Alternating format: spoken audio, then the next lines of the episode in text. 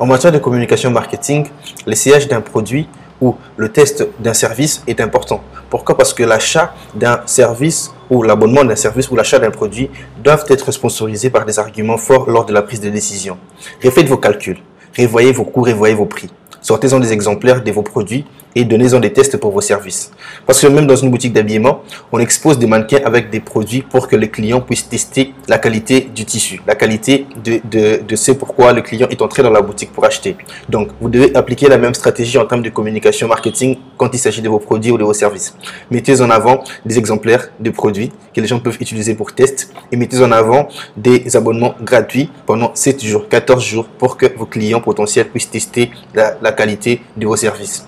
Donc, c'est bien Keskachunga. Et si vous n'avez pas encore rejoint la communauté euh, Ninja Marketer, je vous prie de cliquer le lien sur ma bio pour rejoindre la communauté sur Telegram et on se retrouve de l'autre côté.